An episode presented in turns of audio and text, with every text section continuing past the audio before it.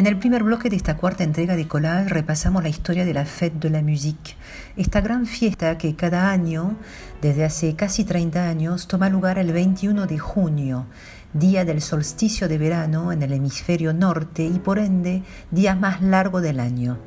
Para ello recibimos a Sophie Remouet, jefa de Servicio de Acción Cultural de la región de Ille-Vilaine, departamento situado en la región de Bretaña, al oeste de la capital francesa a dos amigos músicos amateurs, Jérôme y Anno, para luego esbozar un paralelo con una suerte de equivalente argentino, la murga, con Nacho, integrante de la murga porteña Los Pitucos.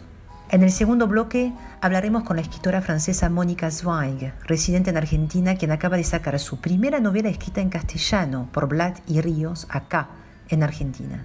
En el tercer bloque, la directora de cine argentina coreana Cecilia Kang y el productor argentino Juan Pablo Miller nos contarán de su participación a La Fabrique Cinema, una clínica audiovisual que forma parte del Festival de Cannes, cuya 74 edición tomará lugar entre el 6 y el 17 de julio próximo. Bienvenidos, bienvenidas a Collage, puentes entre Argentina Francia. Aujourd'hui, 21 juin, c'est la fête de la musique. La palabra fête, fiesta en francés, conlleva una gran poética y un cierto grado de dolor de cabeza para los no nativos. Es homófona de fête, imperativo presente del verbo hacer, hagan. Como pueden escuchar, fête y fête, ambas palabras, se pronuncian exactamente igual y me pareció adecuado mencionarlo dentro del contexto de este podcast porque hoy vamos a hablar de música, un tipo de lenguaje, y porque Collage trata de los puentes entre Argentina, cuya capital tiene más psicoanalistas que cualquier otra megalópolis del mundo, y Francia, tierra que vio nacer a Lacan. Pero basta de digresiones, aunque no estaría de más mencionar que en francés uno juega no toca un instrumento, jouer du violon. Cuando el verbo tocar, toucher, se refiere solo y únicamente al tacto. En fin, perdón por esta introducción un poco bizarra, o quizás no tanto, dado que hablaremos de la fête de la musique en este bloque 1. El lenguaje, un lenguaje supremo, si los hay.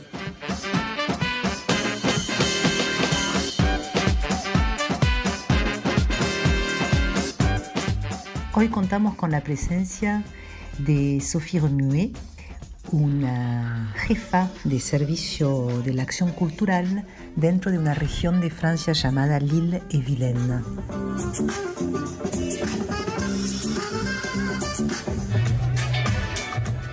Hola Sophie, ¿cómo estás? Gracias por recibirnos en tu casa de Bretaña. Primero y ante todo, decinos quién sos y de qué trabajas. Bonjour, je suis Sophie Remouet et donc je suis ravie de vous accueillir chez moi. Hola, me llamo Sophie Remouet y estoy muy contenta de recibiros en mi casa, en Rennes, en Bretaña. Mi trabajo consiste en conocer actores culturales como los centros culturales, los teatros, los equipos artísticos, los organizadores y programadores de festivales, es decir, todos los que contribuyen a la vida artística y cultural del departamento, eso incluye todo tipo de espectáculos en vivo, así como los artes visuales.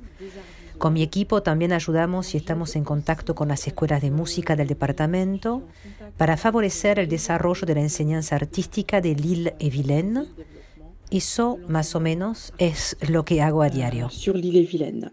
Voilà globalement euh, en quoi consiste mon métier. ¿Podrías decirnos en qué consiste la fiesta de la música y cómo transcurre a nivel local en tu ciudad, Rennes La fête de la musique à Rennes, ça se alors La fête de la musique en Rennes, eh, a ver, quizás estaría bueno recordar primero que la fête de la musique es una iniciativa nacional que arrancó en los años 80 y fue creada por decreto por un ministro de la cultura famoso en Francia cuyo nombre es Jacques Lang bajo la presidencia del presidente Mitterrand. La idea fue que tomando en cuenta que muchos franceses tocaban un instrumento y escuchaban música, ¿por qué no crear un ritual alrededor de la música de forma muy espontánea, como como una invitación a los más o menos amateurs a tomar la calle para tocar y cantar o a escuchar nomás. Y lo cierto es que es un evento que siempre tuvo mucho éxito. En Rennes, como en casi todas las ciudades de Francia, la gobernación es responsable de organizar la fiesta, cosa bastante lógica ya que presupone bastante logística y seguridad, y porque ocurre en plena calle. En mi ciudad en particular, por ejemplo, se arman circuitos para la ocasión, como una red de calles que se vuelven peatonales eh, ese día únicamente. Ahora, a medida que fue pasando el tiempo, la Fête de la Musique fue cambiando, las ciudades y los pueblos fueron proponiendo conciertos que venían a complementar lo que pasaba en la calle de forma espontánea. Así es que la ciudad de Rennes, por ejemplo, llama regularmente a los que quieren participar, ya sea bandas de música, profesionales o amateurs, pero bandas que ya existen, como formaciones musicales de todo tipo, como podría ser un coro, a presentar proyectos que luego tocarán en diferentes lugares de la ciudad con un horario fijo, unas instalaciones técnicas adecuadas, un escenario, etc. Lo que permite ir variando y sumando a las iniciativas más espontáneas de la calle. Todos los años, además, otras instituciones o asociaciones como la DRAC, Dirección de Asuntos Culturales Regionales, por ejemplo, que pertenece al Ministerio de Cultura Nacional, organizan un concierto o reciben sus oficinas, en este caso un petit hotel en, en pleno centro de la ciudad. Hoy en día, la realidad es que hay cada vez menos bandas más espontáneas cada vez se programan más los eventos, pero sigue siendo un momento de alegría y de encuentro compartidos en todas las calles del país y en Rennes mucho más, ya que es una ciudad bastante famosa por su actividad musical emergente, profesional y amateur. Por son activité musicale euh, émergente, professionnelle et amateur. ¿Cómo sentís, Sofía, la fiesta de la música este año, sabiendo que no hubo fiesta el año pasado? ¿Cómo vibras la calle en este momento? ¿Hay mucha expectativa? ¿Cómo lo describirías? C'est vrai que la fête de la musique 2021 va être euh, particulière sin duda, la Fête de la Musique 2021 va a ser particular. Hay mucha expectativa de los habitantes de Rennes, porque por cuestiones sanitarias la Fête no tuvo lugar el año pasado 2020 y toma lugar en pleno plan de desconfinamiento este año. Poco a poco, acá en Francia estamos volviendo a la normalidad, tenemos la posibilidad de salir con menos restricciones, entonces va a tener lugar la Fête de la Musique. Pienso que mucha gente la espera con ansiedad, pero bueno, igualmente va a ser rara porque aún con el desconfinamiento no hemos recobrado un contexto de libertad completa ya que el virus sigue estando.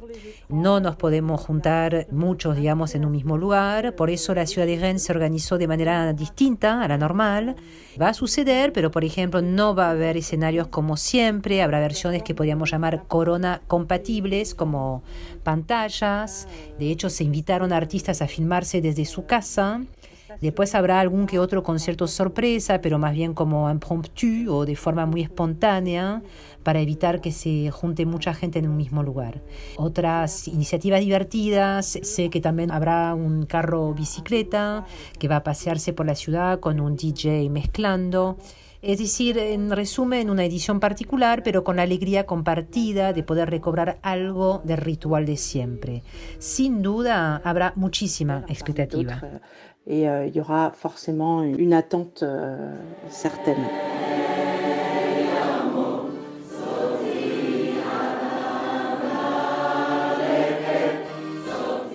Luego de la intervención de Sophie, que fue tan detallada e interesante a nivel institucional y a nivel de la, de la ciudad donde vive Rennes, le pedí a dos amigos músicos amateurs que nos contaran dos recuerdos específicos de sus fêtes de la musique. Son Jérôme Champion, percusionista, y Anne-Noël Pelard, que participa de un gran coro y realmente su testimonio es precioso. Escuchémoslos. La fête de la musique, pour moi, bah, c'est plein de souvenirs. Déjà, la première. La fête de la musique, la fiesta de la música, para mí está llena de recuerdos. Ya la primera vez que, siendo yo un joven percusionista, toqué en la plaza de la municipalidad de Rennes, con cientos de personas en el público, es cierto que dan ganas de seguir. Son momentos de compartir, especialmente nosotros, los que hacemos percusión africana, a menudo nos reuníamos con diferentes asociaciones en Rennes con percusionistas, bailarinas, para tocar todos juntos y disfrutar de ese momento. Y siempre con un montón de gente en Rennes. La Fête de la Musique son calles llenas de gente que camina para escuchar música derecha e izquierda. Son momentos realmente intensos de compartir. Siempre es agradable tocar en público cuando no eres necesariamente un músico profesional. Un gran recuerdo fue hace unos años cuando nos juntamos a tocar. Había bailarinas, tocábamos con público y en un momento dado un grupo de bailarines de capoeira brasileña que pasaba por allí vino a unirse a nosotros y acabó siendo una gran improvisación de baile multicultural con la danza africana, la danza brasileña, la capoeira. Fue realmente bonito, son momentos inolvidables, con un gran público, un momento de compartir único. Es un bonito recuerdo de la Fête de la Musique. Voilà pour un beau souvenir de, Fête de la Musique.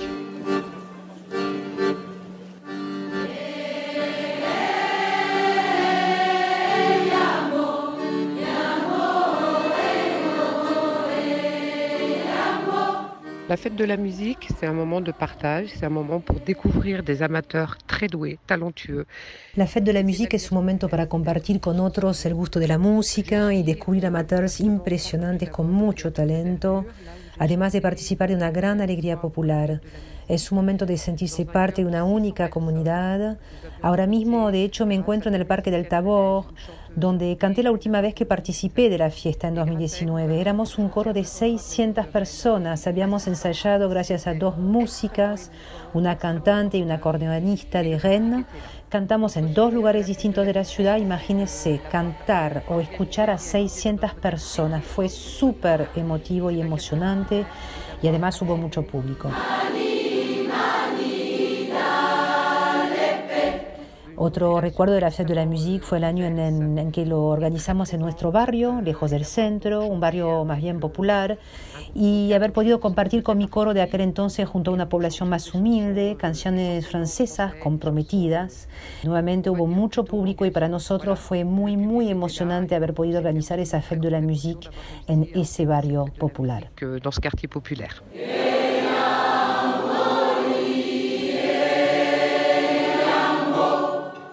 ¿Cuál es el equivalente de la Fête de la Musique en Argentina?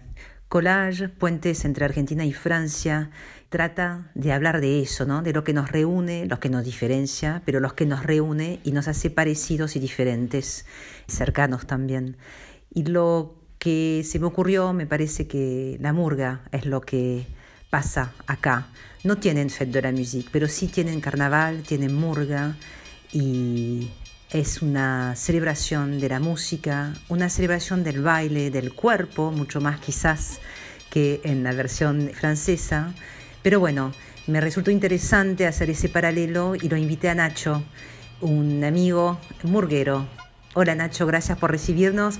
Contanos un poco de tu identidad murguera. ¿Quién sos? Buenas señores, llegó esta murga para criticar Va por los nadie, son los viajeros de la ciudad.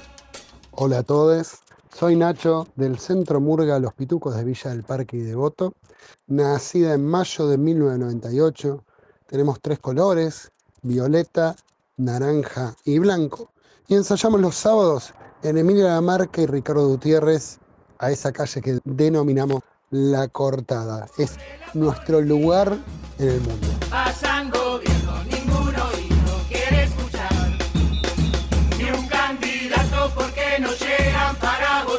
Contanos, Nacho, dos cositas. Uno, ¿qué es la murga? Pensá en nuestros oyentes franceses, ¿cómo describiría lo que es la murga?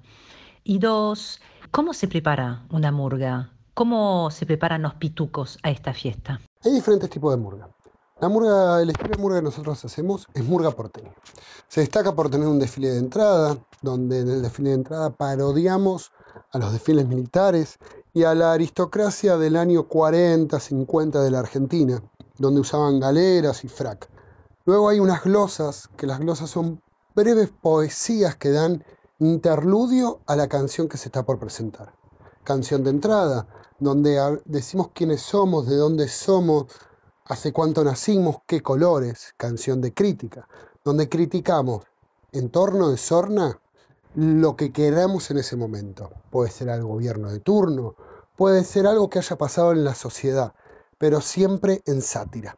canción de retirada. La canción de retirada lo que tiene que tener de importante es el deseo de volvernos a encontrar otro año en la calle, en el corso, un hasta siempre, un hasta luego.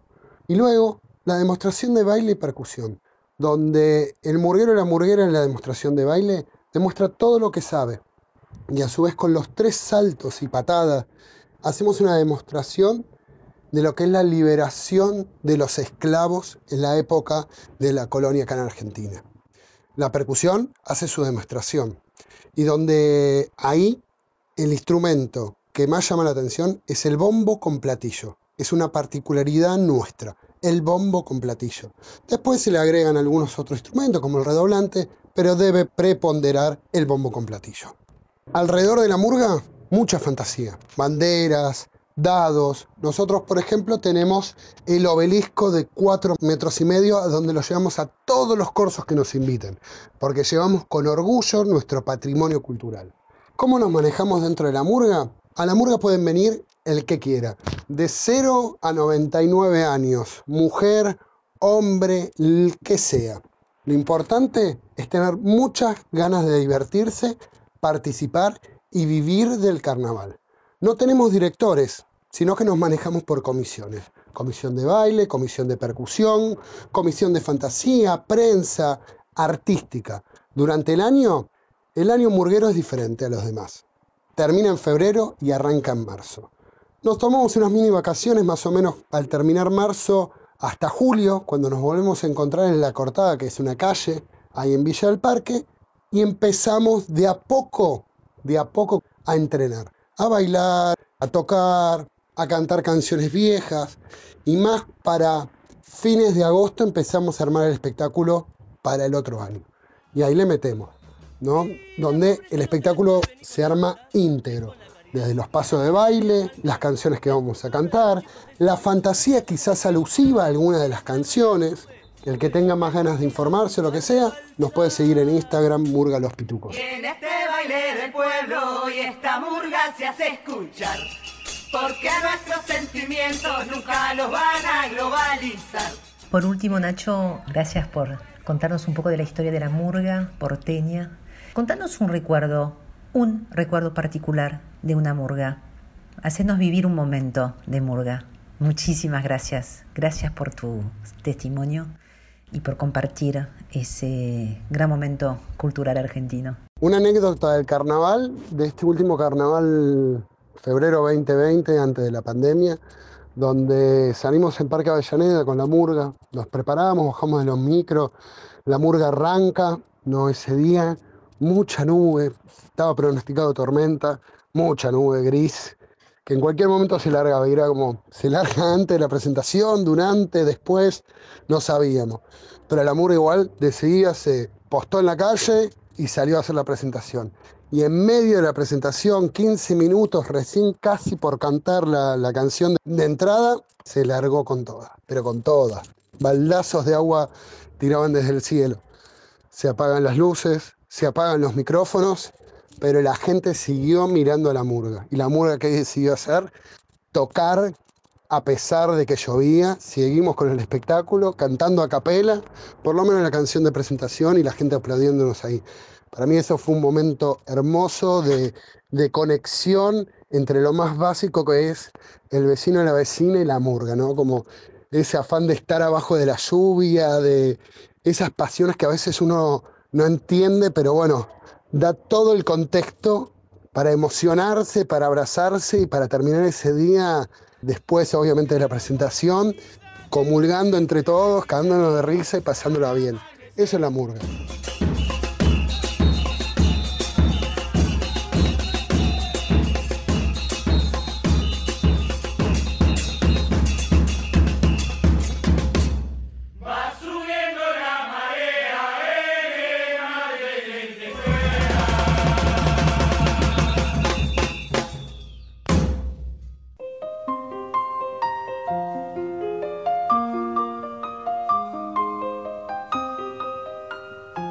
Autobiografía que me mandó la invitada de Collage hoy es tan simple, clara y atinada como el lenguaje de su primera novela, Una familia bajo la nieve.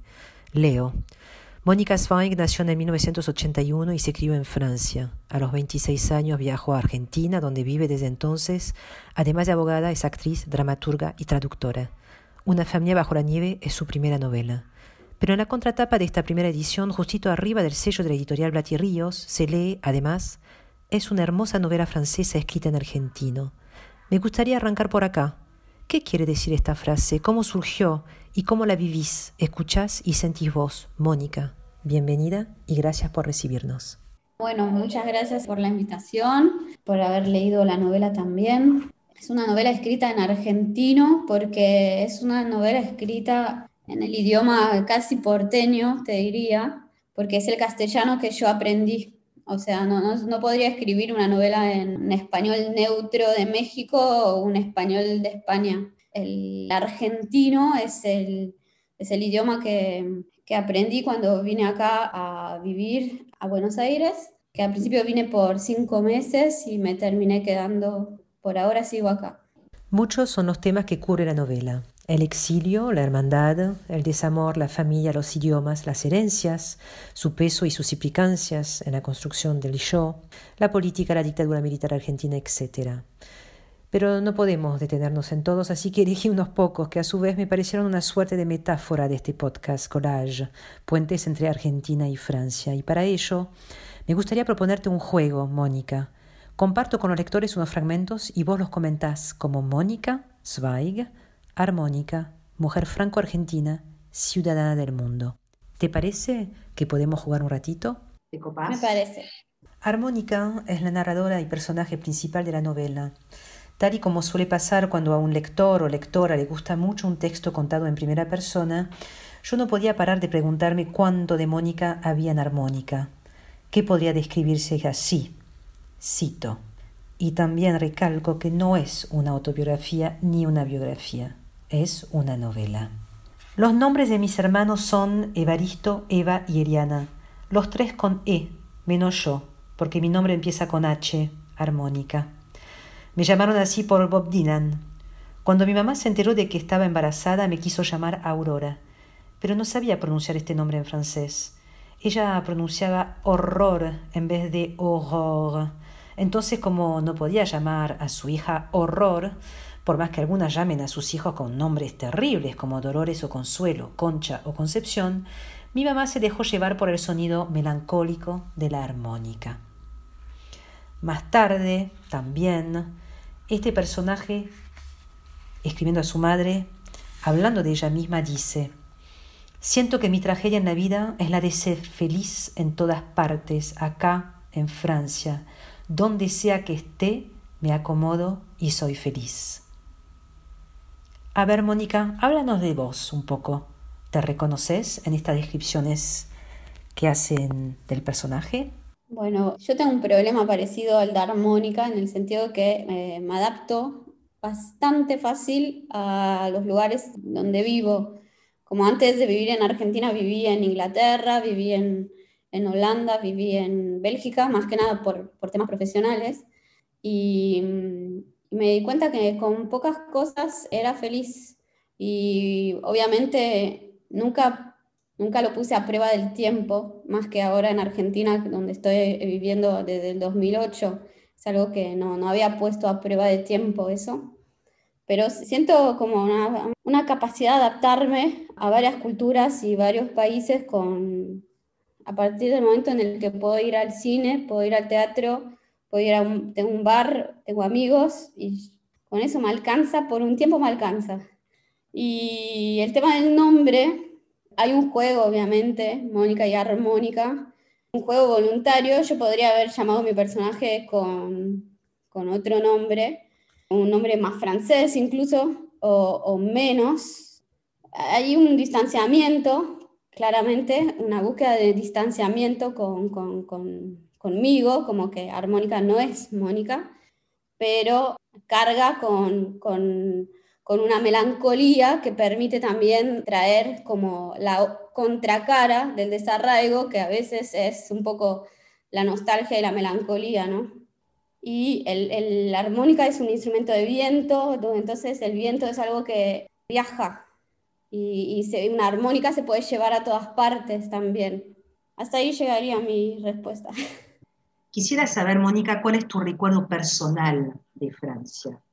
Eh, no sé si viviste como armónica en, en, los suburbios de alguna ciudad grande, ahora nos vas a contar, este, y que lo hayas hecho o no, en realidad, la verdad que no, no, no me importa, entre comillas, en el sentido de lo que yo quisiera saber como francesa, desde el afuera también, ¿no? que uno empieza a mirar su país quizá de otra forma, eh, desde la distancia, eh, si lo describirías, si describirías a Francia, este, en esa infancia igual, ¿no? Que viviste allá, como una zona donde vivía el mundo entero, que es lo que dice Armónica, y no como una zona de exclusión de la población migrante, que es lo que dice ella también cuando se refiere a los suburbios este, en particular, que además yo creo, desde acá, desde el extranjero, es una visión muy común que tenemos de Francia, esa visión de los suburbios, de la exclusión, que desde ya es parte ¿no? del, ser francés, supongo, y de Francia, de, la historia política, este, actual, social, pero quizás también está bueno recalcar, como lo hace ella mucho en varios lugares de la novela, en eso de una zona donde vivía el mundo entero. Que ella, de hecho, en el momento está esa anécdota que entre sus amigas, digamos, este, de repente ella dice, no, pero para, si somos todas de todos los colores, hablamos de varios idiomas, este, como que me parece que Armónica viene a, recalcar lo positivo muchas veces de lo que es la transculturación o la mezcla. Me gustaría saber cómo lo ves vos y quizás cómo lo veías vos cuando eras chiquitita y cómo lo ves vos ahora.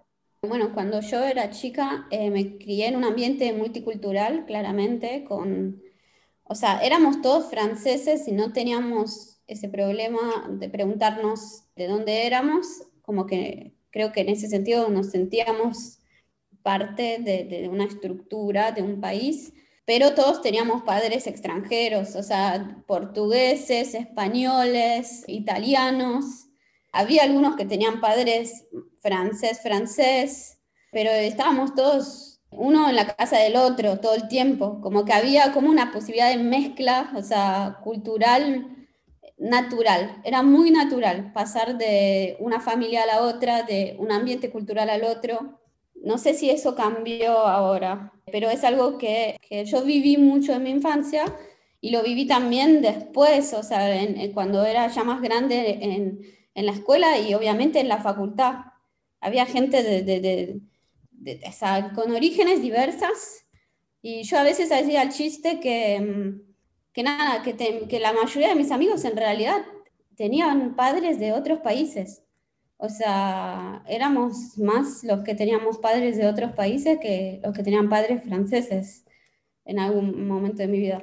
Pero bueno, hay también una estructura francesa muy fuerte, donde a veces es un poco difícil salir de, de, ese ambiente multicultural y volver a encontrarse en un ambiente exclusivamente francés, con conciencia de ese nacionalismo. Hay un nacionalismo francés fuerte también, pero Francia me parece que a pesar de todos los problemas que tiene en este momento de identidad, de, reivindicación identitaria, de cerrarse sobre ese tema, creo que tiene una apertura muy grande y a veces incluso pienso que es más grande que, que la apertura argentina actual. Como que hay mucha más mixidad, hay mucha más capacidad de, de ver al otro. O sea, uno tiene un amigo con otro acento y no le importa. Acá te tenés que disculpar si tenés un acento de algo, inmediatamente te preguntan de dónde sos. Allá no digo que nos pregunten de dónde sos, ¿eh? A mí me, siempre me preguntan de dónde soy, acá, allá, en todas partes, pero me da la sensación que hay un espacio de integración que sigue existiendo allá, que es importante. Sí, y además, nuevamente estamos con las caras, ¿no? Las doble caras. Tanta mixidad, como dijiste, está buenísimo y está complicadísimo a la vez. Y bueno, uno tiene que surfear después, ¿no? Esta ola de la mejor manera que, se pueda. Y eso me lleva a, a, hablar de la Argentina, lo que me mencionaste recién me hizo pensar en un medio como en un arco iris, ¿no? Con esa cosa de la mezcolanza que a mí me encanta. Y voy a leer un fragmento que elegí en el que Armónica habla de la primera vez que asistió a la conmemoración del golpe de Estado, un 24 de marzo en la Embajada de Argentina en París. Y es tan, tan lindo eso de hizo Mónica de haber agarrado los colores para contar ese momento me pareció como un hallazgo increíble. Pero dejo que hable el texto. El 24 de marzo de 2006 no hacía mucho frío en París. La primavera estaba haciendo su trabajo. Había pasado varios días buscando ropa de conmemoración de golpe de Estado. No sabía si quería algo de color rojo para estar a tono con la izquierda, algo blanco para estar a tono con la paz mundial, algo rayado para sentirme francesa, algo gris para recordar la oscuridad de las dictaduras, algo verde militar, seguro que no. Al final, me puse un vestido negro como de velorio. Me parece que estás contando como una historia dentro de la historia, de vuelta a las mamushkas, de cómo cada color te lleva a un lugar. Es precioso, es precioso. Y para terminar y cerrar, gracias por eso, te propongo otro juego que es como un ping-pong un poco de preguntas y la idea es que me respondas muy rápido lo que te venga en suerte en el momento. Son unas, creo que cinco o seis preguntas nomás, a ver qué te parece.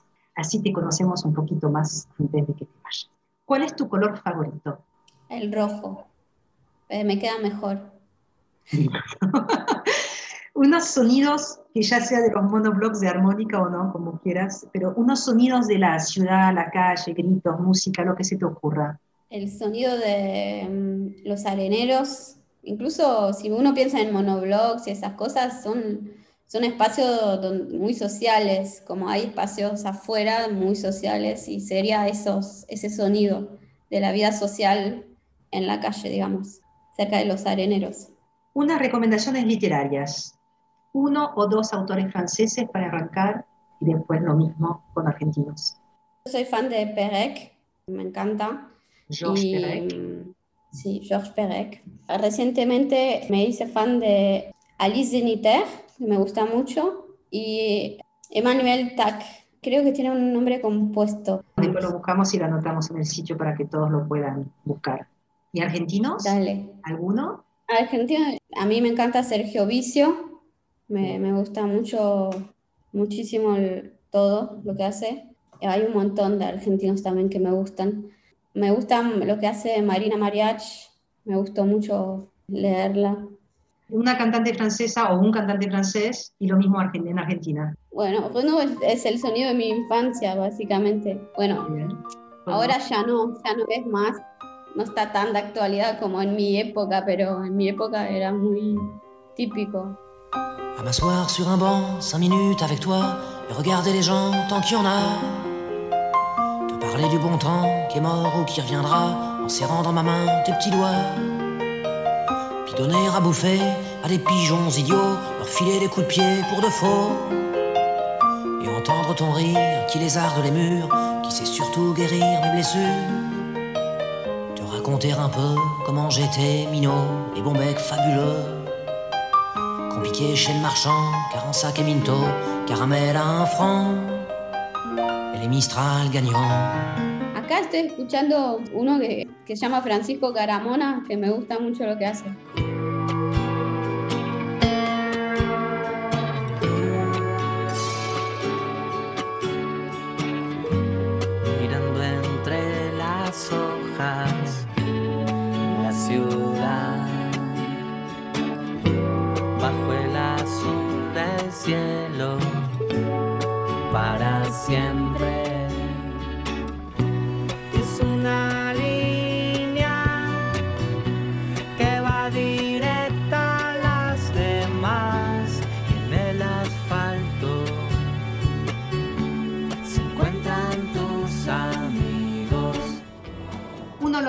De acá y un olor de allá. el allá más que el olor, el aire. Para mí el aire de Francia es, o sea, es, yo lo reconozco, o sea, llego a Francia, respiro y digo, esto es mi aire. No sé si, si puede contar como el olor. Sí, sí, sí, sí. Em, Totalmente. Pero para mí el aire de Francia es, es mi lugar. y el olor de, de acá es el olor de, es el asado. Para mí es el, Buenísimo. Un color, me dijiste rojo que era el tuyo, pero hay un color, Francia tiene un color y Argentina tiene un color para vos si tuvieras que elegir. La verdad que... nos mm, quedamos con el así, que es un suplido que es lo más francés que hay. Está bien. ¿Tu comida favorita de allá y de acá? De allá, confieso que me encanta el couscous. Soy fan del couscous. Y acá, mm, no, yo con empanadas, ah, la pizza, la pizza argentina me re gusta a mí. La pizza se come con moscato. ¿Bebes moscato cuando comes pizza? No. Igual. Primera palabra en francés que crees recordar o que te dijeron que habías dicho, porque en general la primera en el, el idioma materno no se acuerda, uno no se acuerda, pero... No, pero a mí me dijeron que la primera palabra que yo dije es dada. O sea, muy bien. En todos los idiomas. Hermoso, hermoso. ¿Y la primera en castellano que te acordás haber dicho o, o reconocido, haber podido pronunciar con naturalidad? Dulce de leche puede ser. Perfecto. Es difícil de pronunciar, ¿eh? Dulce de leche. Primera impresión de Buenos Aires la primera vez que viniste a Buenos Aires. Sentí que era el país de la aventura, como que pasaban cosas increíbles. No entendía nada, pero me gustaba. ¿Cuáles son las los grandes atractivos del estar acá? Del por qué te quedaste, Em, de tu decisión de vida actual, por lo menos. Bueno, acá hay, hay una gran capacidad de adaptación. Me gustaba mucho la capacidad de adaptación. Me gustaba mucho la cultura. Me encanta cómo se trabaja culturalmente en Argentina. Yo vengo más del mundo del teatro y aprendí un montón en ese ambiente. También sé que es muy difícil, pero venía de un- una Francia súper contraestructurada y vi cómo hacían obras de teatro increíble con nada, así que me pareció maravilloso eso, pero muy difícil, pero ma- maravilloso. Y mm, la creatividad, me parece la- es un país muy creativo, muy creativo a, a muchos niveles. Pues muchísimas gracias, Mónica, por habernos recibido. Fue un placer. Y No, gracias nos a vos, de verdad fue un placer. Nos veamos pronto con otra novela, prontísimo. Ojalá, te lo deseo. Nos lo deseo como lectores. Muchísimas gracias. Muchas gracias a vos. À m'asseoir sur un banc, cinq minutes avec toi, regarder le soleil qui s'en va. Te parler du bon temps qui est mort et je m'en fous. Te dire que les méchants, c'est pas nous. Que si moi je suis barge, ce n'est que de tes yeux, car ils ont l'avantage d'être deux.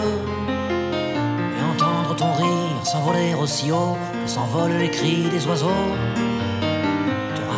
Enfin qu'il faut aimer la vie l'aimer même si. Le temps est assassin et emporte avec lui les rires des enfants et les Mistral gagnants. Et les Mistral gagnants.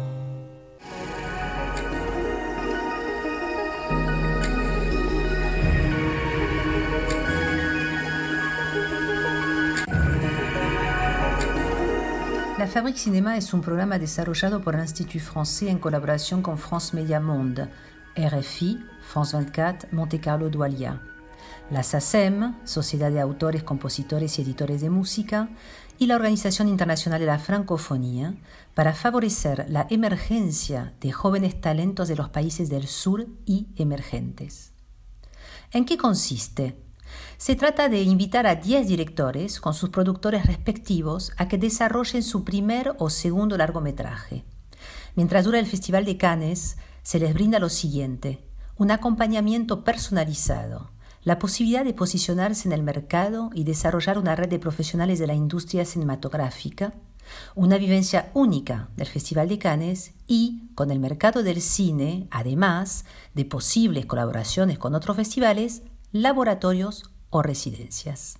Este año la Fabrique Cinema seleccionó a dos proyectos de África, uno de Gabón y otro de Sudáfrica, dos de Asia, Filipinas y la India, dos del Oriente Medio y Próximo, Afganistán y Egipto, y cuatro países latinoamericanos, Colombia, Cuba, Costa Rica y Argentina. Hoy, Collage recibe al equipo formado por la directora argentina-coreana Cecilia Kang y su productor Juan Pablo Miller de la productora Tarea Fina, que fueron seleccionados para representar a la Argentina. Hola a ambos, felicidades y gracias por recibirnos.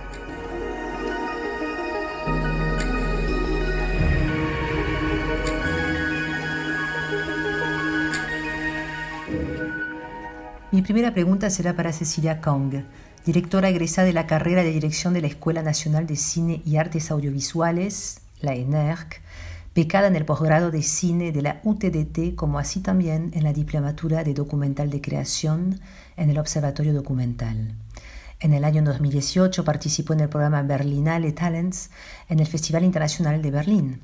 Dirigió diversos cortometrajes de ficción y no ficción, entre los que se destaca videojuegos en la competencia oficial Generation de la Berlinale 2015 y bicicletas, presentado en 2019 en el Festival Internacional de Rotterdam Voices Shorts.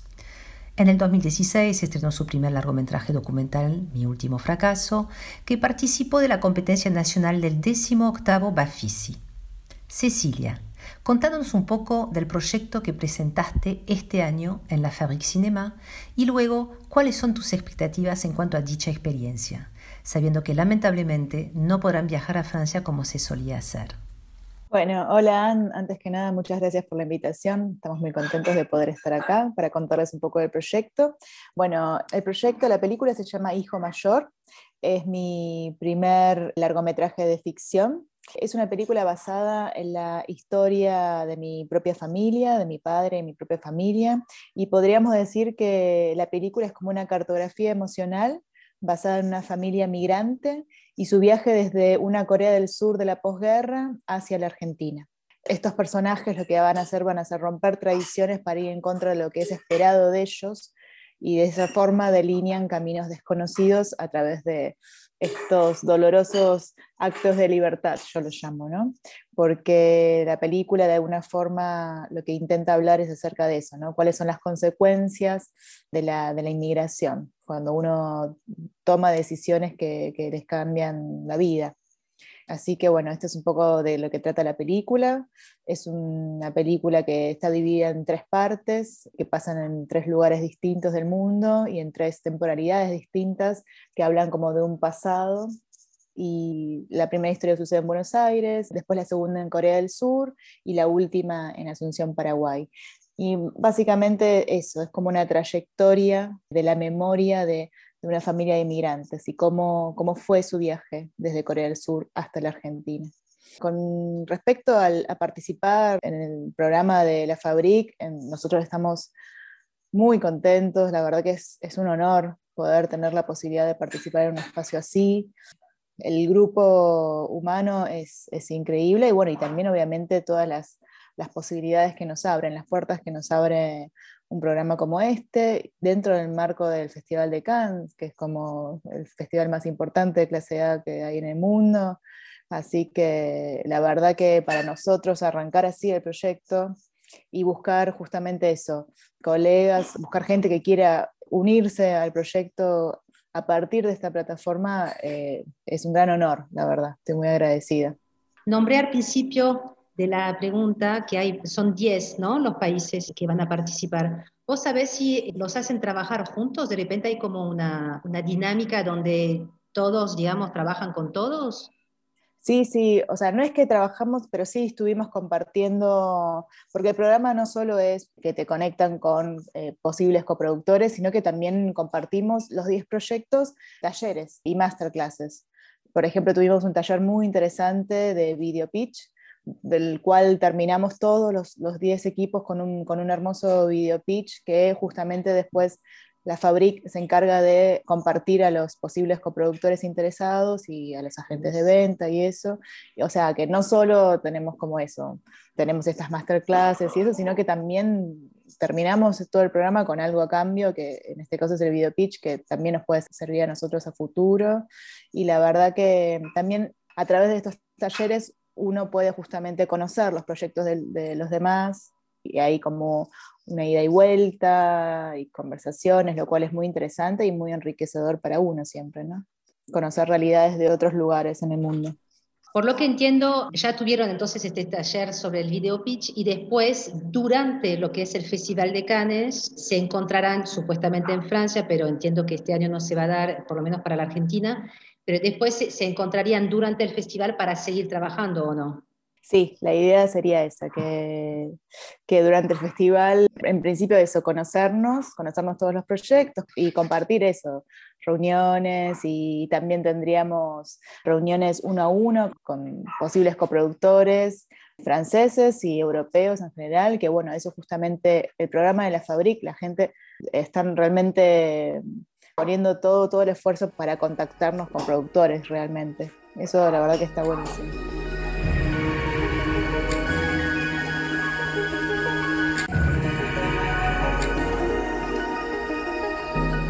A comienzos del año 2009, Juan Pablo Miller fundó la productora Tarea Fina, con un objetivo claro, hacer cine. Concebida con este fin, Tarea Fina comenzó a trabajar para poder realizar películas de calidad con un alto estándar internacional y en búsqueda de nuevas miradas en lo conceptual y artístico. Las Acacias, su primera coproducción, fue galardonada con la Cámara de Oro en el Festival de Cannes 2011. A ver, Juan Pablo, contanos qué representa para una productora participar de un programa internacional como la Fabrique Cinema. Sí, ¿qué tal? Gracias por la invitación, antes que nada. La realidad es que es la primera vez que, participo con un proyecto en la Fabrique de Cinema. Es muy bueno. Nosotros empezamos a tener ya reuniones hace tres semanas y las primeras reuniones fueron de cómo hacer un pitch eh, para presentar nuestro proyecto con dos tutores que son geniales y, estuvo muy bien y tenemos un pitch preparado para, para mostrarle a todos los vendedores internacionales y a todos los posibles coproductores de nuestra película. Y entonces mismo la gente de la Fabric se encarga de mandarle ese, pitch y el dossier de la película a todas las personas que preguntan por nuestro proyecto. La realidad de estar participando en la Fabric es un empujón muy, muy grande para nuestro proyecto. Es un programa para primeras y segundas películas que está en el marco, sucede en el marco del Festival de Cannes, que es el festival más importante del mundo. Entonces, estar ahí, creo que se presentaron como 600 proyectos y quedaron 10. Entonces, es eh, algo muy valioso ya de por sí para el proyecto y estamos por ahora esperando a ver si, si, vamos a poder viajar o no, porque como Argentina está en la zona roja de la pandemia, está muy complicado, pero, pero bueno, mientras tanto ya empezamos a tener reuniones con distintos vendedores internacionales y productores, y también productores coreanos, que imagínate que para nosotros hacer una coproducción con Corea es bastante complicado y por suerte estamos dentro de este programa que hace que las reuniones directamente nos las arma nuestro coordinador pidiendo reunión con productores reconocidos de Corea. Con respecto a lo que me preguntaste, si es mi primera vez, sí es mi primera vez en la Fabric.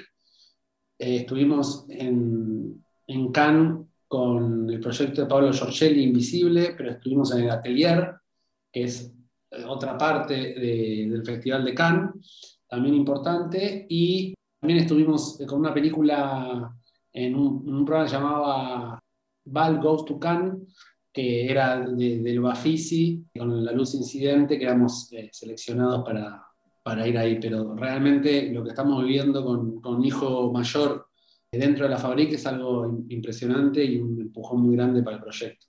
Qué bueno. Una pregunta última, Juan Pablo.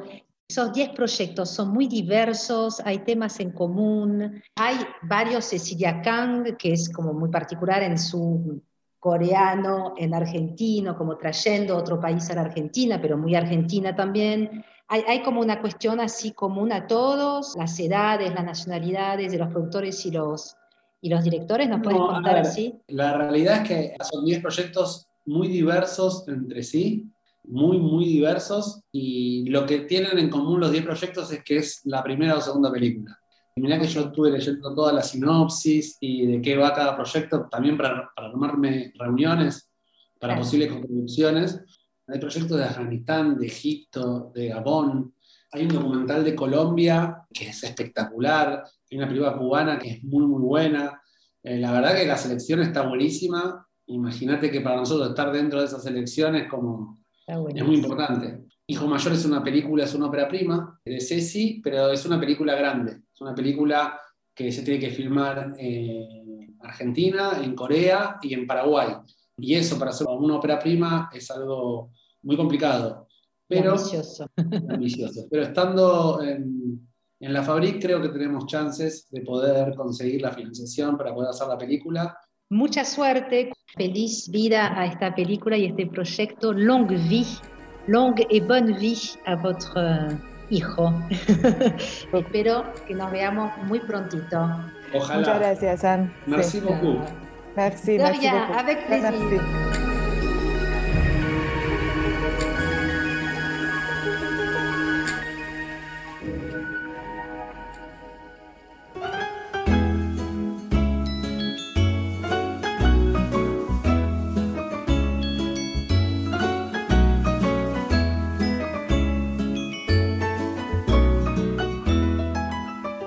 Como ya es costumbre y tradición, cerramos Collage Puentes entre Argentina y Francia con una de las tantas versiones de la canción Douce France. Hoy nos toca Les Cambrones, Les Cambrones, que nos cantan de forma punk Douce France del año 1983.